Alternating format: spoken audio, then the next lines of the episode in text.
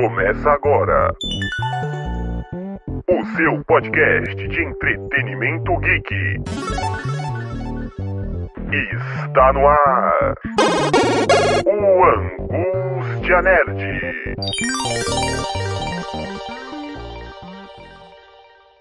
Salve, salve galera que acompanha aí o Angústia Nerd, o seu entretenimento geek dentro do Nexp Podcast. Sou Klaus Simões, mediando esse episódio hoje. Gabriel Tuma, presente mais uma vez, aquele que já esteve com o eSports em uma entrevista, agora vem para mais uma. Gabriel Tuma, apresente-se e já chama quem é o nosso convidado. Olá, Klaus, olá ao ouvinte, né? Ao nosso querido ouvinte do Angústia Nerd aqui no Nexp. É um prazer estar aqui com vocês mais uma vez, depois mais uma vez para falar né, de CS, de esporte. E hoje nosso convidado, mais do que especial, é o nosso querido Bruno Napa Mafra, também conhecido como Napa. E vou começar já pedindo para sua apresentação como você apresentaria o Bruno Mafra, não Napa, para o público. Prazer, meu nome é Bruno Mafra, Bruno Rodrigues Mafra. Sou natural de São Paulo, da Zona Norte. Sou conhecido como Napa, acho que desde quando eu me conheço por gente, então é meio difícil de eu falar do Bruno sem falar do Napa, né? O Bruno é um cara que, que é o mesmo cara que é o Napa. É um cara animado, divertidão, dá risada de tudo, sem tempo ruim, mas que também é bem caseiro. Como que surgiu esse apelido, esse nick que você usa hoje? Napa, geralmente, a gente sabe que, que tem apelidos aí diversos, mas eu queria a sua versão. Como que entrou esse nome aí na sua vida? Esse nome entrou por volta da minha quinta série, isso foi em 1900 e lá vai fumaça. Por conta do meu nariz. Por conta do meu nariz. Meu nariz é pequenininho assim, sabe? É um nariz que nem, nem aparece muito no meu rosto. E aí, desde, desde bem pequeno, quinta série, nem sei quantos anos eu tinha, mas eu acho que uns 12, 13 anos, mais ou menos isso, eu já era já era conhecido como Napa. Na maior parte dos lugares que eu ia era o Napa, era o narigudo, né? É sempre, ô narigudo, vem cá, ô nariz grande. E acho que é isso, o Napa vem, vem daí. E eu nunca tive problema com, com apelido, nunca tive é, problema com meu nariz. De falar, ah, meu nariz é grande demais, até gosto dele bastante, né? E, e adotei. Desde quando surgiu a ideia Napa, eu falei, sou Napa. E tem algumas pessoas que acham que o, pelo fato de eu ser meio careca, né? E ter barba, o pessoal acha que é, que é por conta do Dragon Ball, mas não é. É por causa do nariz mesmo. É, e pensando agora um pouco mais à frente na sua vida, qual foi seu primeiro contato com os jogos que você trabalha hoje, né? E com esportes também, não só com relação aos jogos em si, mas com a profissionalização, vamos dizer assim, desse, desses jogos. O primeiro jogo de FPS que eu joguei foi lá atrás no foi no Wolfenstein, foi antes do Doom. E aí eu joguei muito pouco, porque meu irmão não deixava jogar, só tinha um computador em casa e meu pai usava por conta do trabalho. E depois, na época do Doom, eu comecei a jogar um pouco mais, né? Tecnicamente era, era um jogo que no mesmo, no mesmo sentido do que a gente joga hoje no Counter-Strike, né? Um cara segurando uma arma, você não vê o, o, personagem em si, primeira pessoa, e você tinha que matar os oponentes. Só que naquela época não era nada online, né? Era tudo tudo do jogo, eram fases, eram bots ali, eram o jogo tinha sua dificuldade e eu fui gostando. Em 2000, quando começou a ter Lan House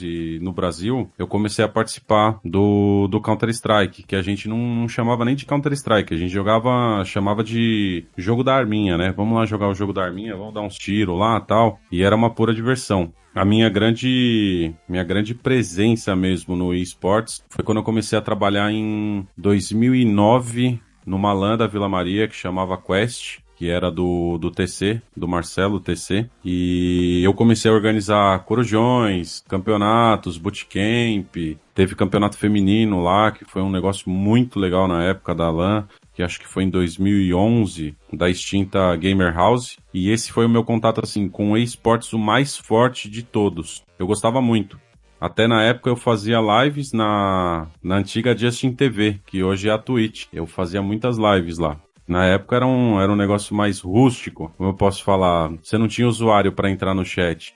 né? Você, você cadastrava ali na hora o nome que você queria no chat e acessava o chat. Não era por que nem hoje por conta. Que era uma coisa muito engraçada, porque a gente recebia a relação no e-mail dos IPs que, que passaram na live e tudo mais, quantos IPs eram, a rotatividade desses IPs, isso dava, gerava um número de pessoas que eles tinham uma conta lá, era um negócio muito louco. E eu lembro que nesse campeonato feminino foi o, foi o mais forte, assim, que eu tive com esportes, porque eu vi que de fato eu tinha alguma coisa para fazer com, ou com live, ou com transmissão. Na época foram 380 mil IPs que rodaram em um final de semana na, nas lives que eu fiz de dentro da LAN do campeonato feminino que, que aconteceu. Eu acho que esse é o mais forte, assim, para falar do esporte mesmo, é o mais forte, porque já tinha um cenário consolidado, o 1.6 já tinham vários times, na época a Fire Gamers era, era Fire Gamers e a CNB, os tops do Brasil que ganhavam mais dinheiro. E a gente tinha aquele sonho, né? Eu sempre fui um entusiasta de Lan House, sempre fui um entusiasta do CS e sempre queria participar, mesmo que fosse com um time ruim. Que a gente sempre teve times ruins, né?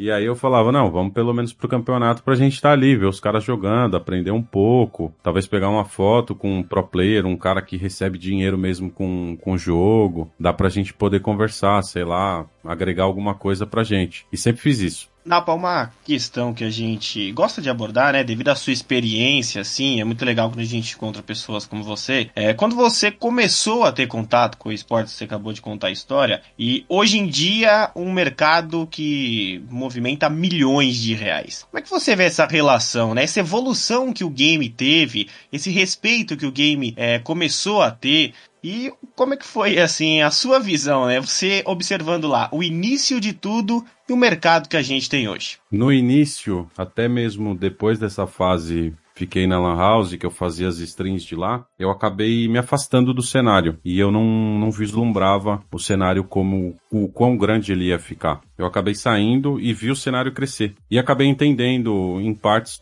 por que o cenário cresceu. Tem muita gente que gosta do jogo. Tem muita gente que gosta de jogo. Tem muita gente que joga e você nem, você nem pensa quem é a pessoa. Na época das LANs, tinha uma LAN que eu ia há muito tempo atrás, isso acho que foi em 2004, 2005. Dava 6 horas da tarde, a gente tinha um cara todo de branco vestido, que ele tinha acabado de sair do consultório. Tinha advogado, que jogava CS, jogavam outros jogos também. Na época o Tibia também era, era bem alta. Então você via pessoas que talvez não fossem você não falaria que era um gamer, né? Pô, um médico, um advogado, sei lá, um cara que você olha e fala, esse não é o padrão de um gamer. E aí você viu o cara dentro da LAN jogando. E, e quando eu saí do cenário, o cenário, de fato, com a chegada do Gol, aumentou bastante, né? Aumentou muito, cresceu muito. A, a Twitch também, quando saiu de Justin TV para Twitch, é, engrandeceu demais. Muitas, muitas pessoas tinham a TV comum, e era uma coisa muito chata, a TV aberta. Então o cara às vezes buscava meios alternativos para ele se entreter. Muitas vezes ele estava no jogo e ele estava participando de fóruns, estava participando de sites de, no... sites de notícia. Você via que ele participava de transmissões relacionadas ao jogo. Então acho que o jogador ele, ele aprendeu a construir o seu próprio nicho, a sua própria comunidade, buscando mais proximidade com o jogo. Independente do jogo, hoje a gente tem inúmeros jogos, inúmeras pessoas jogando. É, a gente teve uma crescente agora do GTA RP. Para mim, é um jogo muito divertido pra galera que, na ótica de quem tá assistindo, porque tem uma galera que realmente produz muito bem o conteúdo. Então, eu acho que a, a, o público gamer, o público que curte jogo, aprendeu a criar seu próprio nicho e a construir esse nicho, a fortificar esse nicho. Como que foi essa transição de jogador para chegar no, no comentarista que você é hoje, né? Como foi o caminho para isso e quando que você se tornou mesmo um comentarista de esportes? Foi nesse campeonato que você organizou? Você transmitiu ou veio depois? Enfim, como que foi? Não, não, isso daí, isso daí demorou muito para acontecer. Eu saí do cenário em 2012 e aí eu fui trabalhar com outras coisas. Trabalhei como técnica em radiologia, cozinheiro, fiz inúmeras outras coisas para poder voltar para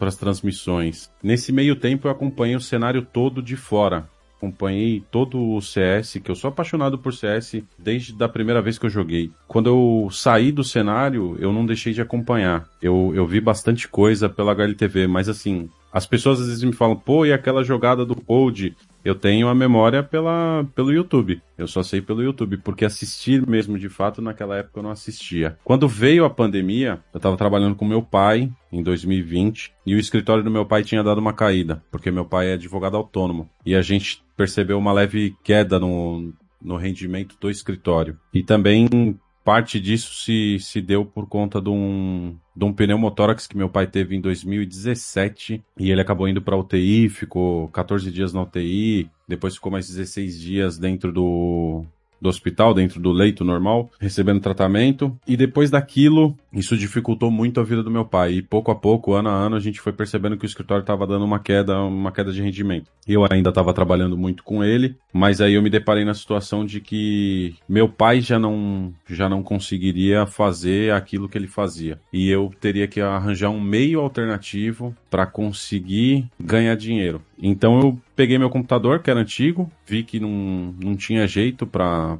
ficar com ele. Tecnicamente, de uma maneira forçada, eu cheguei pro meu pai e falei: vou pegar o computador do escritório, que era dele, e ele falou: você não me mexe nesse computador. Eu falei: não, pode ficar tranquilo. No primeiro dia eu joguei tudo na nuvem, tudo que tinha de arquivo dele eu joguei tudo na nuvem, formatei o computador, instalei CS, instalei os jogos que eu jogava antes, que eram que era o Tibia, que eu que eu mais jogava assim comparado ao CS era o Tibia, que eu acho que também sou fã desse jogo, apesar de ser um jogo, né, com gráficos duvidosos. Comecei a baixei Steam, comecei a falar com alguns amigos. E aí teve um amigão meu que virou para mim e falou, o Alexandre Neiva virou para mim e falou: "Cara, você precisa voltar pro cenário. O cenário tá precisando de você". Eu falei: "Mas como assim?". Falou: "Cara, a gente precisa voltar a produzir pro cenário" como a gente fazia nos LANs, que era um cara que me ajudava muito nas LANs. Na época que eu fazia LAN, é, eu fui até esqueci de falar isso, eu fui chamado para outras LANs para poder poder fazer transmissões e fazer entrevista com os jogadores, fazer aquele negócio de, de campeonato mesmo, de meio de campo de campeonato. Faz uma interação com o jogador antes de um jogo começar, conversa no pré-game com outro jogador. E ele começou a me incentivar a voltar pro CS. E eu falei, pô, mas o CS mudou, eu peguei o gol no comecinho, eu nem sei o que é o CSGO. Ele falou, é a mesma coisa, é a mesma coisa, o CS é o mesmo padrão. Você vai ter uma dificuldade ou outra na movimentação, que tá um pouco mais rápido, as armas estão, estão de fato melhores ajustadas e equilibradas e você vai ter a Molotov. Aí eu falei, mas como assim Molotov? Agora os caras tacam fogo um no outro? Ele falou, é, os caras tacam fogo um no outro. Eu falei, é, pô, beleza. Baixei o CS, jogando a 30 de FPS e fui brincando dia após dia. Ao mesmo tempo que o meu PC era muito ruim, né? Que eu não tinha uma placa de vídeo, eu conseguia jogar o Tibia. E dentro do Tibia tem um amigo meu de longa data que ele começou a trocar ideia comigo, como se fosse um irmão para mim, que é o Leandro. E ele falou: Meu, Daqui você não vai tirar dinheiro. Do CS talvez você tire porque eu sei o que você é capaz de fazer no CS. Eu te conheço, acho que desde um pouco antes da época que você estava na LAN fazendo stream. Tenta o CS. Pode ser uma alternativa. E aí esses dois caras foram muito, muito bons para mim terem aparecido e terem é, me dado essa dica, me incentivaram muito a, a estudar o CS de novo. E aí, em fevereiro do ano passado, no final de fevereiro do ano passado, quando a pandemia estava estourando, eu comecei a estudar de fato o, o CSGO, que eu não sabia muita coisa, só via de longe. Então comecei a estudar, comecei a ver muita stream, comecei a ver stream nacional, vi stream internacional. Apesar de entender pouco inglês, é, consigo assimilar bastante coisa do que estão falando por conta do jogo. E aí comecei a estudar muito forte, mas muito forte mesmo. Teve dias que eu peguei transmissões da ESL que eram de manhã, às 8, 7, 8 da manhã começavam, começava um campeonato na Europa, às 3, 4 da tarde virava para América do Norte. Aí na parte da noite a gente tinha tinha o, o SA, que é o South America, né, América do Sul. E depois disso eu, eu esperava uma janelinha de uma hora e pouquinho, que era o tempo que eu tinha para pegar um pedaço da Ásia, que era, que era uma hora da manhã, começava mais ou menos, uma e meia da manhã, e teve um dia que eu me deparei vendo cinco horas da manhã, eu tava vendo o jogo da Oceania, da própria Excel. Eu tava consumindo muito conteúdo, muito conteúdo. Tava vendo muito jogo, muita estratégia, muita característica de time, muitos jogadores novos, tava vendo quão era é, diferente os cenários do, das regiões do mundo, como um SA era diferente de uma Oceania, como uma Oceania era diferente de um NA, como um NA era mais evoluído que uma Ásia e uma Ásia e uma Europa que era melhor que o mundo inteiro. E por que isso acontecia. Então eu comecei a entender mais, eu comecei a destrinchar um pouco mais o game e pouco a pouco, dia após dia, que eu me dava o, um, um descanso ou me dava a chance de ver menos streams, de ver menos conteúdo e tentar jogar,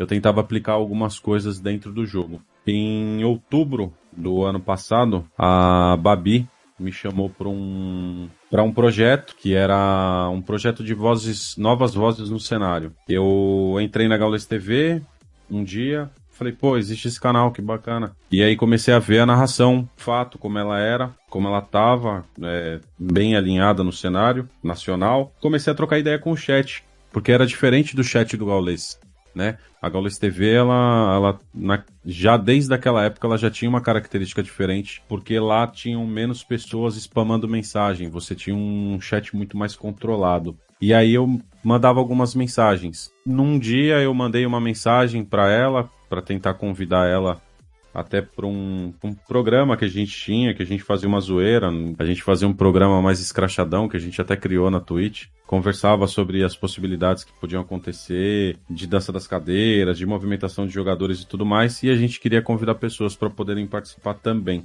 A Babi foi uma dessas pessoas selecionadas para a gente poder convidar. E no dia que eu fui convidar ela, acabou que ela me reconheceu, porque eu, ah, eu acabei conhecendo ela na verdade, eu desvirtualizei a amizade com ela nesse campeonato de LAN de 2011, 2000, foi 2011, 2012, que a gente acabou se conhecendo, que ela era do interior. E aí ela virou e falou: pô, você tava comentando hoje no chat super legal, né? Eu falei: pô, legal, que bom que você curtiu tal. Ela falou: vem cá, você não quer participar de um projeto meu, não? Aí eu falei: vamos. Ela falou: mas eu nem te expliquei ainda. Eu falei: não, vamos, vamos. Ela falou, é só é um projeto para achar acharem novas vozes e dar uma oportunidade para alguém, nem que seja para uma pessoa, mas eu quero dar uma oportunidade para alguém. E fui, acabei indo. Aprendi muita coisa de dentro da do que é uma transmissão, das coisas que você pode ou não pode explorar dentro da transmissão, das horas exatas de você hypar, de, de você chamar o público, de você tentar entreter mais a galera com o que está acontecendo ali, porque muitas vezes você está numa jogada que ela não é tão interessante, que não é tão legal. E às vezes você tem que fazer um, um, certo entretenimento com o público, tentar segurar o público. Tem toda uma, uma relação. E fui aprendendo, fui me dedicando. E nunca deixando de estudar o jogo e nunca deixando de ver o que estava acontecendo, tanto no cenário lá fora quanto no cenário aqui dentro. Em 15 de novembro do ano passado, me abriu uma oportunidade, um evento, se eu não me engano, presencial, não sei se era presencial ou se era um evento de estúdio que ia rolar, que eles já tinham marcado, que eles tinham que fazer, e não ia ter gente para fazer a transmissão da Gaules TV. Nessa transmissão, ela falou: Você vai. E eu falei: Pô, eu vou para uma Gaules TV. Ela falou: É, você vai para Gaules TV. E era uma ESL Pro League 12. Eu lembro que o primeiro jogo foi Complexity e Phase. E foi no mesmo dia em que o Gal teve que deixar a transmissão dele para amparar a Leti por conta do, do vô dela. E o Gal não tava, não tava fazendo transmissão. E acabou que quando entrou o Dal e eu na transmissão da Gaules TV, ao mesmo tempo a gente estava sendo retransmitido no canal do Gaules. Então eu tive uma, eu tive um, um baque muito grande.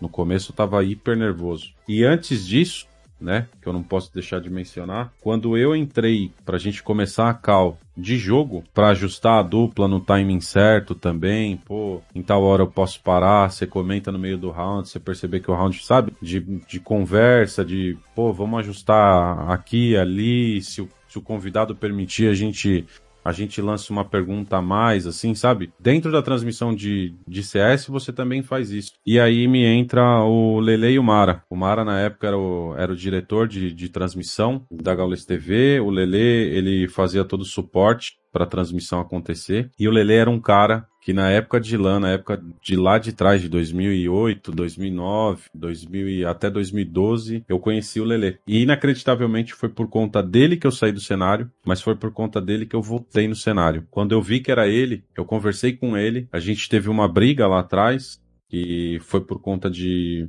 de picuinha de terceiros, aquele negócio do, do diz que me disse, e eu acabei desanimando né? Em 2012 eu acabei deixando o cenário por conta disso. Eu desanimei do cenário porque eu percebi que a própria galera do cenário estava querendo uma briga ao invés de duas pessoas com amizade. E eu tive uma amizade muito grande com ele na época de LAN. Eu fui coach dele, Alan patrocinou o time que ele, que ele tinha, que que eu cedi a vaga do meu time, que eu falei que meu time não tinha mais capacidade, eu cedi a vaga do meu time na LAN para ele poder jogar. E eles jogaram muito bem, eles representaram muito bem o nome da LAN, sempre estavam treinando, sempre estavam dispostos. Eu passei o meu cargo para ele dentro da LAN. Quando eu vi que ele necessitava mais do que eu da, do dinheiro da LAN, eu acabei passando o meu cargo para ele e continuei olhando a LAN de longe, mas sempre muito próximo do dono da LAN foi bom pra caramba, assim, para mim. Tava muito nervoso no começo, fiz os meus comentários, fiz a, a minha parte de comentar o jogo, de tentar destrinchar o, o, o olhar do, de quem tá assistindo para algo que talvez ele não esteja enxergando, que esse é sempre o meu lema, é sempre tentar fazer quem sabe do jogo, às vezes quem entende do jogo, mas que não tá vendo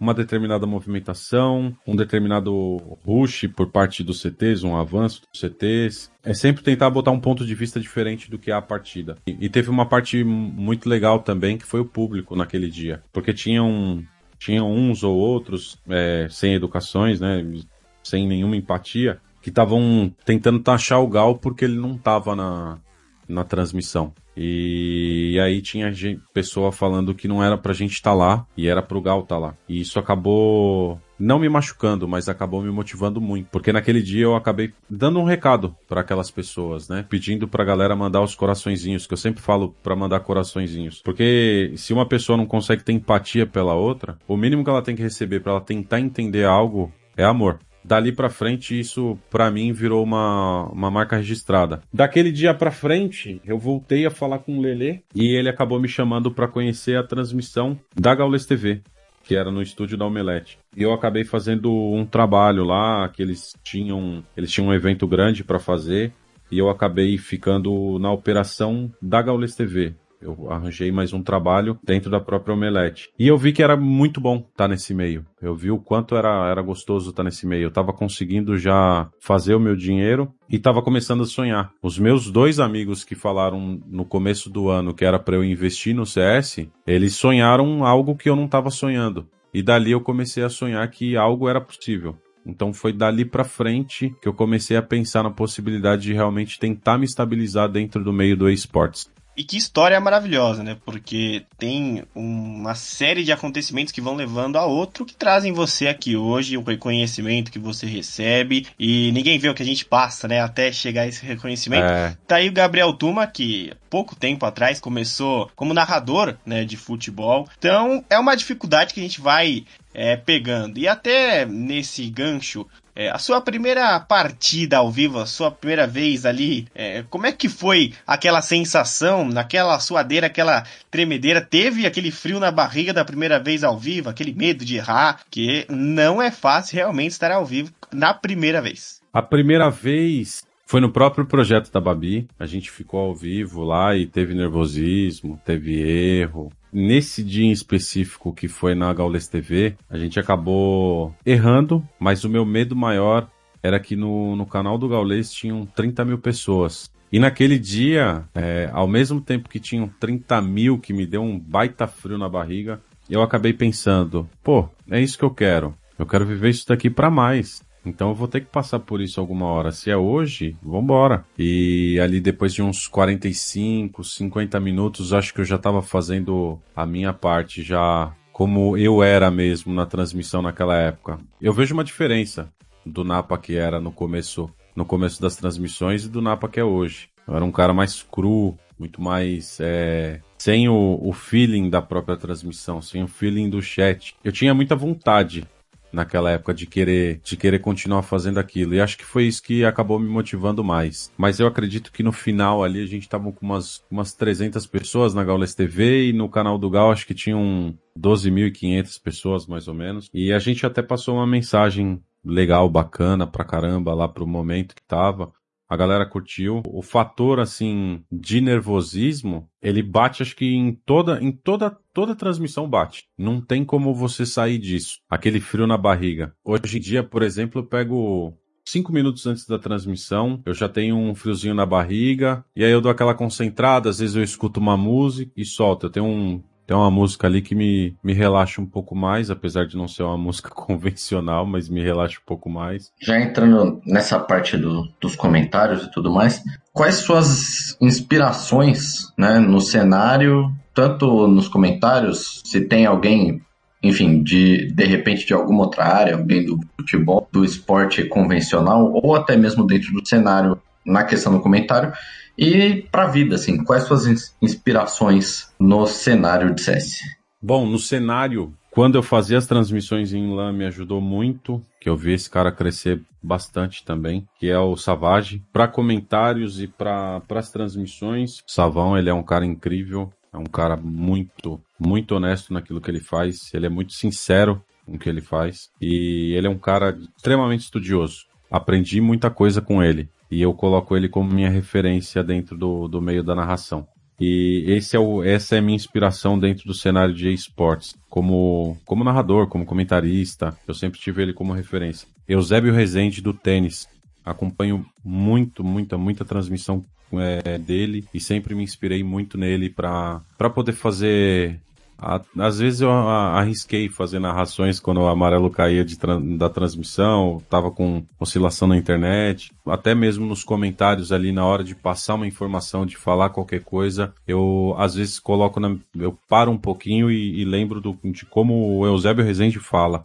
Como pessoa de dentro do esportes, eu coloco o Lele. Para mim é um cara hiper batalhador. Suou muito pra estar tá onde tá. E como inspiração da vida eu coloco meu pai. Sempre meu pai que sempre me deu um norte, sempre me deu uma base muito boa para eu entender o que, que eu queria da minha vida, o que eu queria fazer. Coloco ele também porque quando eu voltei pro esportes, quando eu voltei pro cenário, ele virou para mim e perguntou: "Você tá feliz?" Eu falei: "Tô". Ele falou: "Então, vai fundo. Faz o que você gosta. Faça e faça valer a pena". Eu hoje agradeço muito porque no começo, lá naquela época antiga, ele não gostava, né? Porque ele achava que jogo não ia ter futuro, isso daí não ia me garantir nada. E no ano passado, quando eu comecei, quando eu mostrei para ele no começo desse ano que eu tive uma chance muito boa, né, que foi quando a gente recebeu o convite da Gaules TV, a minha vida poderia estar tá, tá melhorando no sentido, num sentido amplo, ela poderia melhorar. E Napa, uma pergunta aqui que a gente sempre tem que fazer, né? Mas esperamos que um dia essa pergunta não exista, mas as maiores dificuldades encontradas até aqui, né? Qual foi o momento que você parou e refletiu?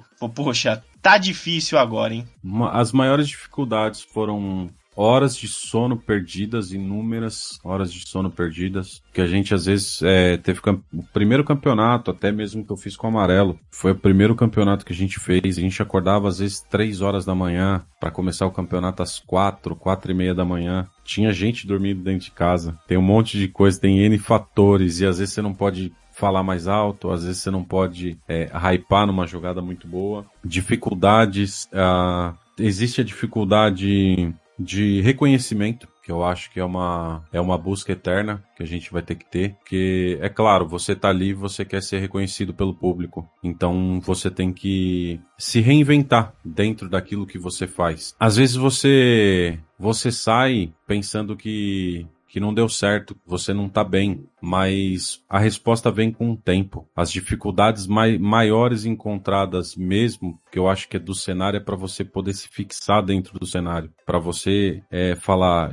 estou aqui, vou continuar aqui, sabe? A, a própria Gaules TV, a gente no começo não sabia o qual ia ser o nosso futuro na Gaules TV. Mas com o tempo a gente foi percebendo o futuro que a gente iria ter na Gaules TV. Mas o começo todo é a instabilidade de alguns locais, de alguns lugares, de alguns de algumas pessoas que contratam o seu serviço. Eu acho que a maior dificuldade é a dúvida que você tem na cabeça se você vai dar certo ou não. Eu acho que essa é a maior dificuldade, é do cara às vezes ficar ansioso demais para acontecer e a coisa às vezes não, não vai acontecer no tempo dele, sim no tempo que as, que as coisas devem acontecer. Então, você tem que continuar trabalhando. É difícil falar de dificuldade encontrada, mas eu acho que essa, essa dificuldade de ter uma resposta do que, do que é o seu trabalho, eu acho que é a mais é a mais difícil para estar tá na cabeça de uma pessoa que está no meio de strings. E alguma vez, em alguma transmissão, enfim, em algum momento, você falou que aconteceram erros em alguns momentos, né? Na sua primeira transmissão e tudo mais, mas depois, você se se arrependeu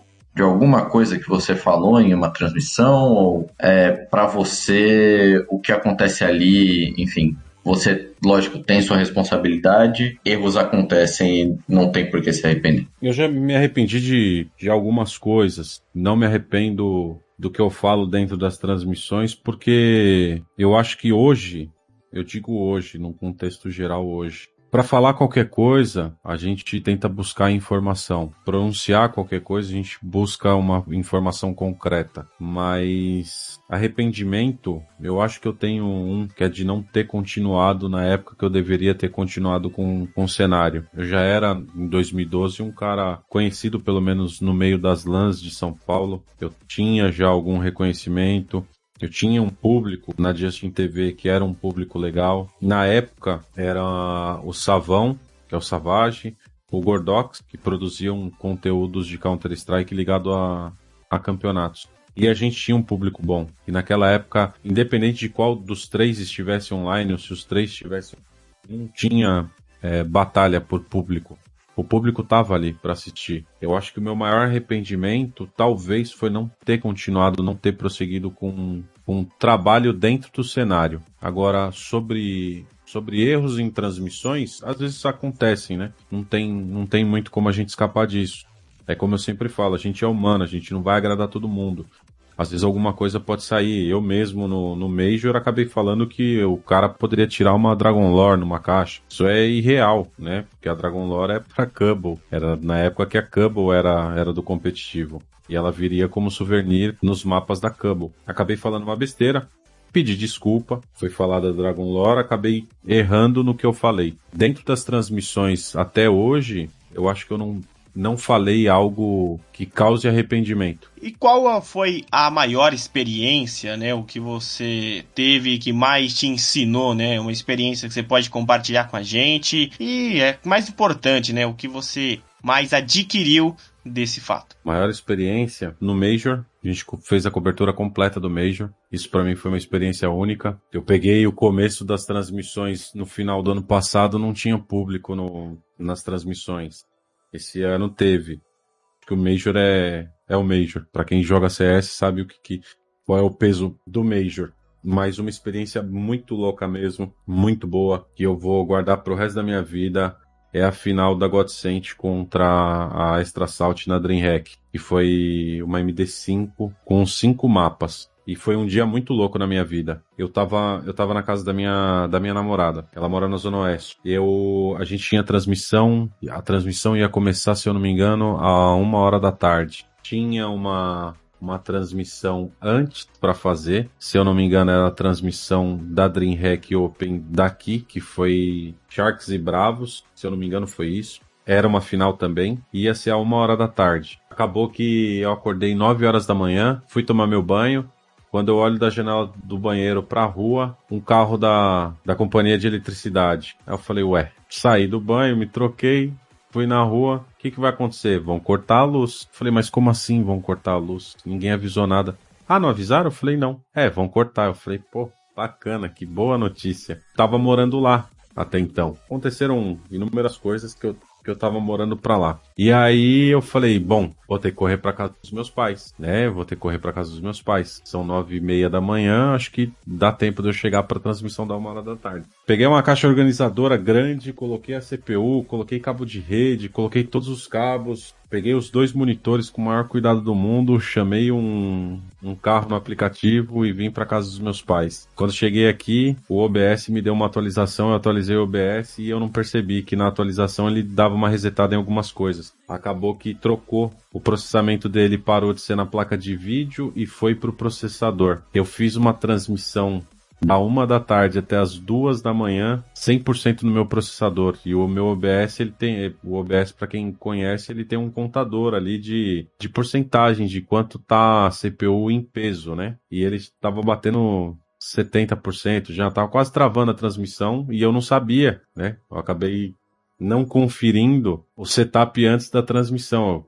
as configurações eu deixei passar. E aí, naquele dia foi um dia muito bom também pra gente, porque a gente narrou a final sul-americana e logo depois a gente fez uma final de brasileiros no, na América do Norte. E foram oito horas só dessa transmissão desse jogo do, da Godsent contra a Extra Salt foram oito horas. E a gente fez com. Parecia que a gente era dono do time. De tão empenhado que a gente estava de tão feliz que a gente estava em estar tá numa transmissão com o time brasileiro. E isso eu vou levar, assim, para mim, pro resto da vida, porque narrar e comentar o Counter-Strike, para mim é muito bom. Ter a oportunidade de poder comentar, eu acho que é, na minha concepção hoje, é, é muito bom. E fazer jogo de brasileiro me pega muito mais. Porque é como se eu tivesse no servidor, é como se eu tivesse jogando ali. É como se eu fosse o sexto jogador, aquele cara que tá ali na cara do time gritando na orelha dos jogadores. É como se fosse o coach da equipe. Acho que são três campeonatos muito importantes para mim. A DreamHack de janeiro, a DreamHack de setembro e o Major. É, você é muito conhecido pelos comentários e tudo mais, mas você já pensou em ser narrador? Já, já houve esse pensamento ou essa tentativa? Tecnicamente, no começo da, da minha história, eu fui narrador, né? Só que eu era aquele narrador totalmente escrachado. Já pensei em ser narrador. Já pensei em ser narrador depois do ano passado para cá. É algo muito complicado, é algo muito difícil, mas que não não teria medo de encarar não. Que com, com o tempo ali, pegando uma experiência ou outra, pegando um, um, timing ou outro. É porque a gente tem, tem exemplos, né? Eu tenho o Amarelo como um, um grande narrador do meu lado. E eu tenho ele como um grande exemplo. Então, conforme você vai passando o tempo, você vai pegando alguns trejeitos que a pessoa usa, alguns timings que a pessoa tem, até mesmo você pega um pouco da fala dela para você e você pode aplicar isso dentro de um, de um jogo, às vezes esporádico que você esteja fazendo para narrar. Mas não teria, hoje em dia não teria mais, mais tanto medo. Se fosse lá no começo, uma curiosidade aqui, quando eu fui chamado de fato para Gaules TV, o Brecht, quando me chamou, ele falou: Napa, eu preciso de você para narrar um jogo. Vai ter um campeonato, vai ter uma Dreamhack, é do mês de janeiro, nesse final de semana. Eu virei para ele e falei: Brecht, eu não narro, né? Narrar é para profissional. E eu não sou narrador. Eu só sou um mero comentarista. Aí ele falou: não tem problema, você comenta então, porque eu gosto dos seus comentários, me chama um narrador. Me, me arranja um narrador. Foi lá quando, quando eu falei do amarelo. Foi lá que surgiu a, a dupla na Gaules TV, né? Porque a gente já já tinha experimentado alguns outros campeonatos antes, mas eu encararia na boa. Já que você encararia, né, essa questão de narrador e já ah. passou na sua cabeça ser profissional, um pro player, quem sabe, um Napa pro player? Ah, tá. Pensei que você ia falar pra eu narrar um round aqui. Aí não, né? Ah, e vai que é aquele MD3, né? Que demora demais, mas não, brincadeira. Ah, sempre passou, né? Desde, desde o começo do, do Counter-Strike. Desde o comecinho do Counter-Strike. Eu sempre fui um entusiasta do cenário, sempre quis, quis buscar esse, nesse pro player. Fui um pseudo pro player, né? Porque disputava campeonatos aqui em São Paulo e tinham vários campeonatos que tinham os Open Qualify, né? Então a gente ia total zoeira era full meme, mas a gente falava, não, nosso nome vai estar tá lá no site dos caras, e vai estar tá lá no site da gringa que a gente jogou o Open Qualify deles. Então a gente é profissional. A gente sempre falou isso. Sempre botou isso na cabeça, que a gente era profissional. Claro, no nosso bairro, né? Dentro da LAN que a gente jogava. Mas eu acho que hoje em dia, se eu tivesse oportunidade, eu acho que eu não seria, não. Seria, eu acho que tem, tem que ter uma dedicação muito grande de jogo. De jogo. E eu acho que eu não tenho mais cabeça para isso. Não sei. É algo muito difícil. Vida de pro player é uma vida pesada. Hoje em dia eu paro para jogar, eu jogo três, quatro mapas, que dá mais ou menos ali, vai, 40 minutos cada mapa, deve dar umas 3 horas. Eu já, eu já começo a cansar, né? O pro player, ele tem uma rotina de 10 horas de treino, 12 horas de treino, às vezes tem 14, é uma coisa meio, meio doida. Eu acho que eu não, não teria essa cabeça para isso, não. E pegando um pouco das transmissões, né? Você agora na Gaules TV, eu me recordo bem na época da LG, né? Que a maior parte das transmissões eram feitas pelo Bida. Aí o Gal começou a, a se aventurar mais pelo mundo das transmissões e o Bida acabou indo pro Valorante, né? Mas Sim. É, como você vê essa mudança do Bida para o Gaules? Né? O Bida é uma transmissão mais a narração mesmo, o Gal uma conversa. Agora com a Gaules TV tem a, a questão da transmissão mesmo, enquanto no canal dele ele faz a conversa. Como você vê essa transição entre os dois modelos, né? Entre, enfim, as duas transmissões, a do Bid e a do Gaules. Particularmente eu gosto da, da narração tradicional. Né? Eu acho que a narração tradicional ela, ela acaba te dando emoções, talvez que você não experimentou. Mas não, não desaprovo, por exemplo, o Gal fazendo, fazendo as narrações dele. Que na verdade muitas das vezes são resenhas. E eu gosto também. Tem momentos que eu paro para assistir, alguns momentos que a gente está sem campeonato para fazer. Tem jogo só no canal dele e a gente para para ver. É como se a gente estivesse dentro da resenha. Eu acho que esse é o, a grande questão do público e do alcance que ele conseguiu fazer. É que você não se sente sozinho. Parece que você está conversando quem o Gal que está ali e a roda que ele faz, às vezes com o BT, com o Michel, com o Apocão, é, com o professor, com o Fallen. Você se sente no meio da roda. Você se sente no meio da transmissão, como se você estivesse falando com eles. Acho que ambas as características as pessoas devem seguir. E eu também entendo, talvez, para mim e para o amarelo, esse tenha sido o nosso diferencial da gente ter chegado ali no, no público do Gal e ter talvez é a galera tenha aberto os olhos pra gente, tenha, tenha olhado pra gente e falado, opa, esses caras leem os dois chats, eles estão conversando com a gente. Porque teve um, um dia que foi quando o Gal teve teve o Covid. A gente pegou três semanas seguidas de transmissões no canal dele. E a gente ia se apresentar pro público dele. No primeiro dia, a gente deixou os dois chats abertos e foi fazendo a narração tradicional. A gente percebeu que o, o público, ele aceita, ele gosta, mas ao mesmo tempo ele precisa um pouco de, de atenção. E querendo ou não, quem tá ali fazendo aquilo dali engrandecer é o público. No primeiro dia a gente saiu meio que morremos. Aqui acabou, a gente não volta nunca mais. No dia seguinte, antes de entrar na transmissão, se eu não me engano, era uma transmissão 6 horas da manhã, ou seis e meia. A gente acabou conversando cinco minutos antes e falando, vamos ler os dois chats, vamos dar moral pro público, porque querendo ou não, o que vai fazer a gente se manter aqui não é só só quem tá contratando a gente. Porque quem tá contratando a gente, se os caras também não gostarem, complicou. Então vamos ler os dois chats, vamos, vamos dar risada com essa galera, porque eles estão acostumados a isso. Eles estão acostumados ao sistema da transmissão do Gal. Que o Gal ele faz narração, mas muitas vezes ele faz a resenha. Então a gente começou a fazer uma, uma mistura. Narração, aí um round era um pouco mais, mais fácil, aquele round econômico que, que, que um lado ia fazer. A gente acabava conversando com o chat, mandando salve, trocando uma ideia com a galera para conseguir é, arranjar um meio termo em cima disso. E a galera foi se adaptando, foi gostando do nosso jeito de transmitir. Então não condeno nenhuma transmissão nem outra. Eu acho que o jeito tradicional de transmitir é bom. Acho que o jeito da resenha cabe muito para quem faz stream. Ambos os jeitos aí é uma opção a mais para quem está assistindo. Eu vou ver por aqui na Gaules TV e a gente fala, pô, beleza, a hora que você quiser sair para voltar pro canal do Gaules não tem problema nenhum. Pra gente é sempre uma opção a mais, né? Quanto mais estiverem transmitindo, dos mais variados gêneros de transmissão, beleza. Acho que, acho que é, tudo é válido. Você falou de público, né? E qual tem sido o retorno pro Napa, né? O que o público tem dito para você e o que você vê assim de do seu trabalho ecoando, né? Angariando fãs. O retorno tem sido muito bom. O retorno tem sido muito bom. Para mim tem sido excelente. Que o público é mega carinhoso, público entende o que você, o que você quer passar, a mensagem que você quer passar. Teve um dia que a gente estava apresentando um jogo do MBR, tinham 50 mil pessoas no canal do Gal, e acabou que eu falhei, eu me enrolei de um jeito totalmente absurdo, que eu não conseguia mais falar. Aí eu cheguei pro Amarelo, isso tudo, tudo acontecendo, com o jogo acontecendo, eu falei, Amarelo, me dá um minuto que eu vou respirar. E eu já volto com a informação. A galera do chat algumas pessoas que mandaram, fica tranquilo, é normal. Às vezes você não viu um público desse ou você tá nervoso por conta de ser uma IBR ou de ser uma equipe brasileira.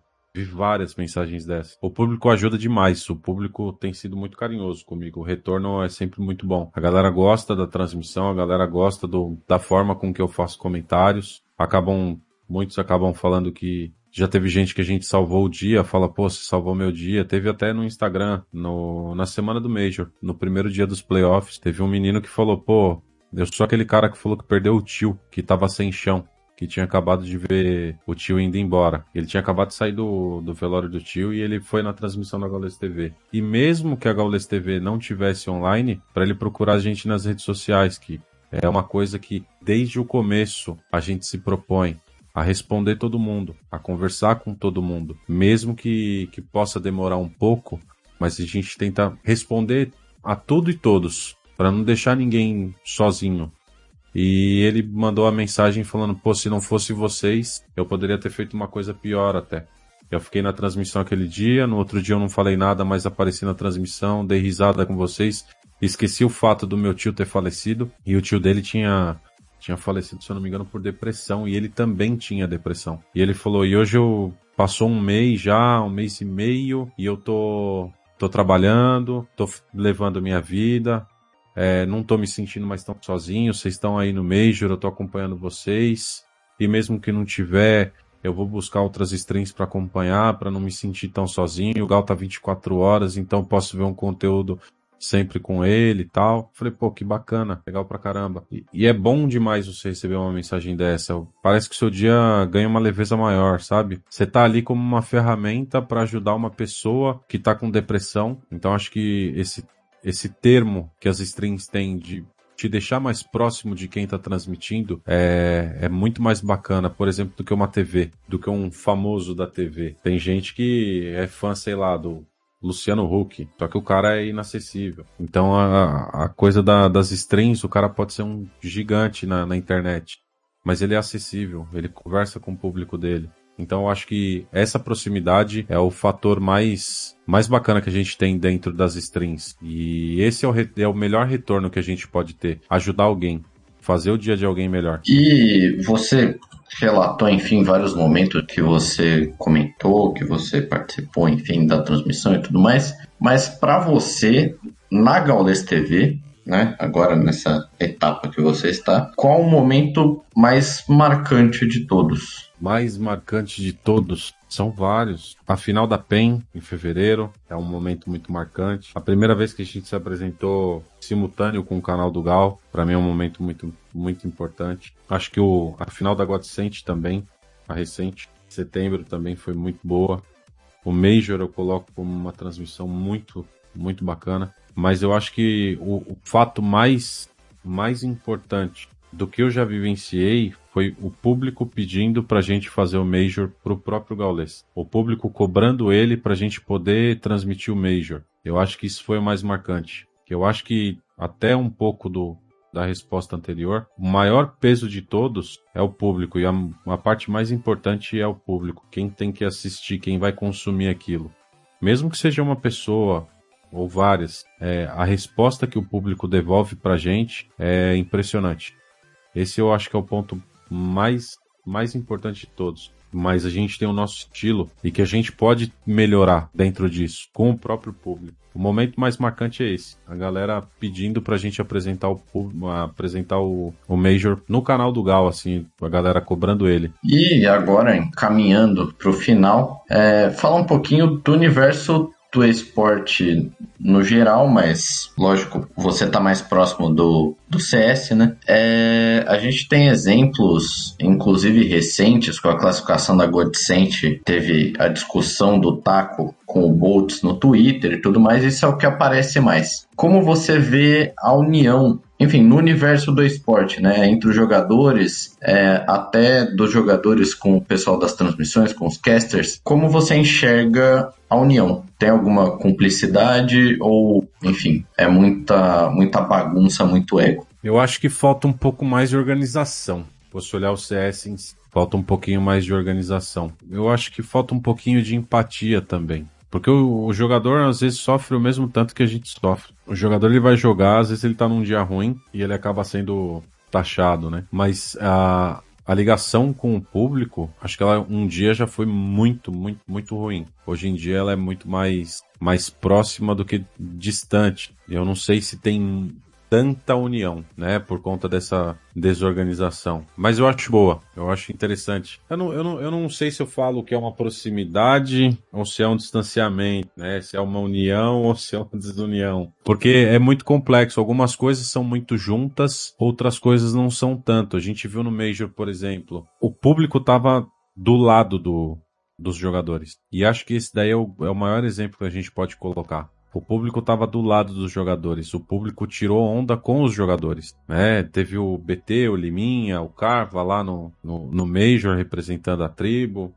Tiveram outros brasileiros por lá, por lá que tiraram foto. A galera que falava que a Fúria era nariz empinado, viram os jogadores lá e algumas pessoas, algumas várias que falavam, trocaram trocaram a opinião. Então eu acho que tem tem mais união do que desunião, talvez, de, de você não ser unido, mas falta um pouco mais de organização. E agora, Napa, chega aquele momento que se você pudesse dar uma dica, né, para quem pensa em ingressar nesse cenário, quem está começando agora no cenário do esportes. Dica: estude, estude mais e estude mais um pouco. Não tem, eu não tive um estudo específico por aquilo que eu via, por aquilo que eu acreditava que era bom. Tem que ter perseverança, tem que acreditar muito que vai dar certo. E mesmo que te digam não em várias das vezes, acredite que você possa chegar lá, porque se você não sonhar que você pode, ninguém mais vai sonhar por você, a não ser os mais os muito mais íntimos. Mas o primeiro a acreditar tem que ser você. O primeiro a acreditar tem que ser você. Crie uma base para poder poder ter carga, para poder ter ter experiência no mínimo de, de conteúdo suficiente. Às vezes você pode cair de paraquedas numa transmissão e se dar muito bem. Às vezes você vai estudar muito e não vai ter a resposta de prontidão. Mas persista. Tenha persistência. Uma hora vai dar certo. Disso tudo que você passou pra gente, o que você consegue extrair de positivo e negativo, enfim, da sua caminhada até chegar aonde estamos hoje. Positivo, eu vejo uma evolução, eu vejo uma evolução muito grande, uma interação com o público melhor, que eu não tinha essa, esse negócio de interagir com o público. No começo das minhas transmissões eram um pouco mais cruas. Eu acho que a base de estudo continua, me deixa confiante e positivo nisso tudo. Eu continuo estudando, eu não, não parei de estudar em momento algum. Primeira oportunidade que eu tenho, eu tô assistindo uma stream, tô assistindo, é, tô vendo um jogo, tô vendo um time jogar. E acho que de negativo são só as cadeiras, né? Que sofrem bastante. São horas e horas sentado numa cadeira, monitorzão ligado, lendo alguma coisa sobre, sobre o cenário, vendo algum jogo. Acho que não, não tem muito ponto negativo para falar que eu tiro de, do que eu fiz até hoje, não tem ponto negativo. É muito difícil falar de ponto negativo. Existe um cansaço grande. Você começa muito cedo, existe um cansaço. Então você tem que aprender com, com o seu corpo. Até onde o seu corpo vai aguentar você ficar às vezes 14 horas sentado, tendo pausas de 5 minutos só para você ir na cozinha, pegar um copo de água, ir no banheiro. Eu acho que é, o quanto você está disposto a correr atrás disso. E agora aquele momento, né, que chegamos aos seus sonhos, às suas pretensões de futuro e o que você mais espera colher neste cenário aí do eSports. Do futuro, eu espero sonhar, né? Sonhar nunca é demais, né? Sonhar nunca é demais. Acho que futuro fazer um major no Brasil, ter a possibilidade de poder ir para um Major e ter a transmissão do Major diretamente do Major, ser o comentarista oficial do Major no Brasil. A gente sonhou com um Major esse ano que não, não era certo, era totalmente incerto. A gente recebeu a confirmação faltando menos de 24 horas, então talvez sonhar com um Major no Brasil e tá lá presencialmente. Pretendo, pretendo continuar no, no esportes por muito tempo. Pretendo continuar nesse ramo por muito tempo, porque eu acho que é, é um ramo promissor. É um ramo muito bacana. Você não tem só o casting. Pra galera que quer começar também, é uma outra dica que eu acho que é super válida. Você não tem só o casting, você tem também o broadcasting, são as pessoas que ficam por trás das câmeras, as pessoas que cuidam da transmissão, as pessoas que gerenciam a transmissão. Acho que isso é muito bacana de, de, de ser um leque a mais para para trabalhar dentro desse ramo. Não só no esportes, né? talvez, quem sabe, eu tenho, eu tenho um grande afinco com o tênis. Quem sabe um dia, né, sonhar em fazer uma transmissão de tênis. Sonhar nunca é demais, né? E não, não custa nada. Dá pra, dá sonhar em algumas coisas lá na frente. É, os esportes eletrônicos e também os esportes em geral, né? Que o esportes também é uma forma de esporte. É. O Nexp sempre gosta muito de cravar isso. Napa, é, imensamente eu quero agradecer o seu tempo, quero agradecer é, a sua presença aqui. É muito importante de verdade, né, pro Nexp essa entrevista. Tudo que você disse aqui foi uma das entrevistas mais legais, né, que, que a gente acabou fazendo, porque são tantas histórias emocionantes que a gente entra junto é, nisso e torce por você, deseja todo o sucesso do mundo para você e todo mundo que está aí ao seu redor. Então, desde já, o agradecimento do Nexp a você. Obrigado ao Nexp, obrigado Klaus, valeu Gabriel Tuma. Tamo junto. Valeu a todo mundo que vai acompanhar, né? Vocês ainda vão ouvir tudo isso que rolou por aqui. Então, ao ouvinte, muito obrigado. Ao público, muitíssimo, muitíssimo obrigado. Sem vocês, nada disso seria possível. Né, a todo mundo que acompanha de alguma forma, lembrem-se que as pessoas que estão ouvindo, curtindo, acompanhando de, de alguma maneira ajudam as ideias a continuarem, ajudam as ideias a serem alimentadas. Então, muitíssimo obrigado a todos. Valeu vocês aí, Gabriel e Klaus de novo. E é isso tamo junto para até uma próxima, né? Quem sabe. E o Napa tá convidado aqui a voltar, né? Com novas histórias, com novos acontecimentos aí em sua carreira. Muito obrigado a todos, eu sou Klaus Simões. Se você quer entrar em contato, é simples, podcast.nextpbr.com no nosso e-mail e também nas redes sociais, Twitter e Instagram, arroba. Acompanhe, mande lá a sua DM, entre em contato com a gente. Eu tenho que agradecer ele, Gabriel Tuma, muito obrigado pela essa parceria aqui no Angústia Nerd. Muito obrigado, Klaus. Muito obrigado, Napa. Foi uma ótima entrevista, maravilhosa. Né? É bom quando o convidado vem e fala. O Napa tem muita história para contar, foi sensacional. Fiquei felicíssimo com essa entrevista. Muito obrigado a você que nos ouviu até aqui. Até mais e tchau, tchau! Você ouviu o seu podcast de entretenimento geek. O Angústia Nerd.